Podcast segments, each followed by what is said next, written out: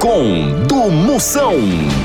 Tem reclamação? Mande aqui no Procon do Moção. Mande a sua, mande por áudio, mande por áudio. 85DDD 9.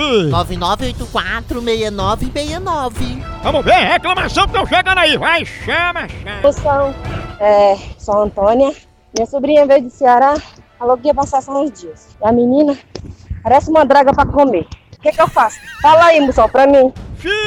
Não reclame dessa príncipa comer mais do que pedreiro com lombriga, não. Olha, pelo menos se ela engordou, tu já sabe o motivo.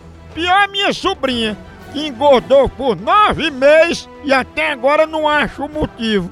Estão dizendo que o motivo fugiu para não pagar a pensão.